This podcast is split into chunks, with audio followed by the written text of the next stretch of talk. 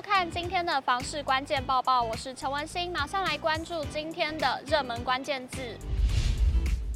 今天的热门关键字就是捷运宅。永庆房产集团盘点了二零二三年上半年台北捷运已经通车双捷运线交汇站点周边的房市价量表现，一起来看最新的统计数据。其中，捷运新埔站以两百五十四件交易量夺冠，头前庄站三字头，房价最亲民。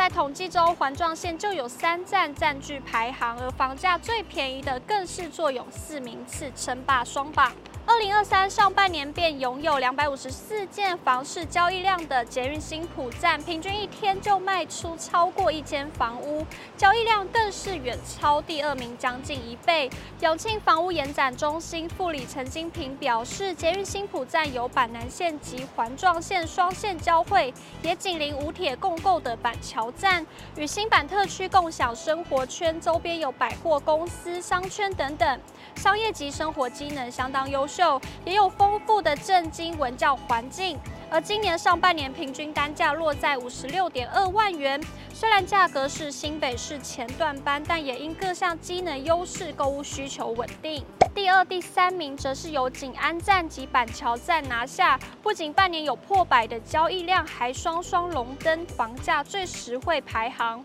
陈金平说明，两站点皆坐落在环状线上，景安在二十分钟左右距离即可抵达双北的交通枢纽台北站及板桥站，而板桥站则是各种交通系统的汇集地。不论是交通、生活机能各方面皆发展成熟，而今年上半年平均单价落在四十九点四到五十二点二万元，价位上相较于北市平易近人，再加上机能优势及产品多元性，使得周边房价有稳定且保值的效果，吸引各族群前来购屋。值得注意的是，在房价最低前五名双捷交汇站中，环状线就有四站上榜。陈金平分享，环状线西环段行经的中和新庄区域，向来是双北地区房价相对实惠的地方。随着环状线的通车，不论是往来台北市区或是新北市其他行政区，都相当方便，大大增加了交通的便利性，势必带动未来房市的成长。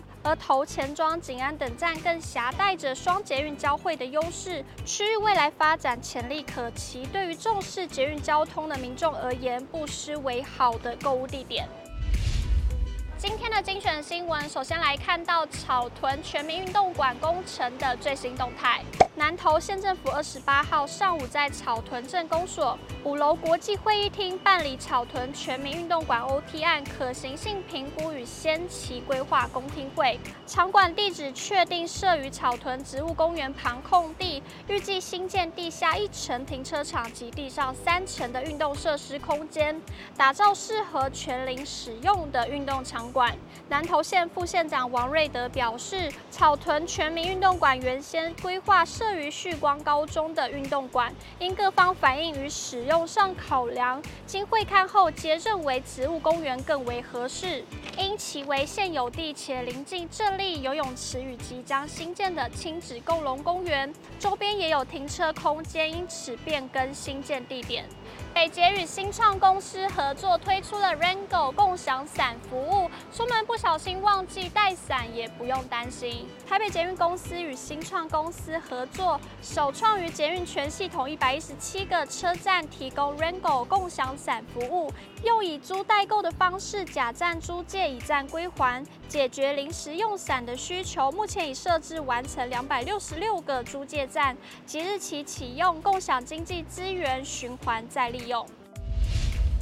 今天呢买房卖房，我想问有网友提问，她和男友共同买了预售屋，预计年底交屋，但还没有去登记结婚。买房签约是男友的名字，贷款也是他的名字，到时候房子还能登记在女方名下吗？有网友回复不行，算婚前财产，婚后要过户给你会变成赠与。也有网友认为不一定要登记名字，你们可以签契约，你付多少钱之后，如果真的离婚，按照房价涨比去对分。不过如果真是这样，男方可能会觉得你不信任他，也是伤感情。不过要记得缴生活费的一方基本上没有保障，最好房贷跟生活费都是 AA，你付贷款到户头时都是有转账，有个记录留存是最好的。以上就是今天的报报内容。如果你喜欢今天的影片，请不要忘记按赞，还有分享，并且按下订阅支持我们。我们下次见。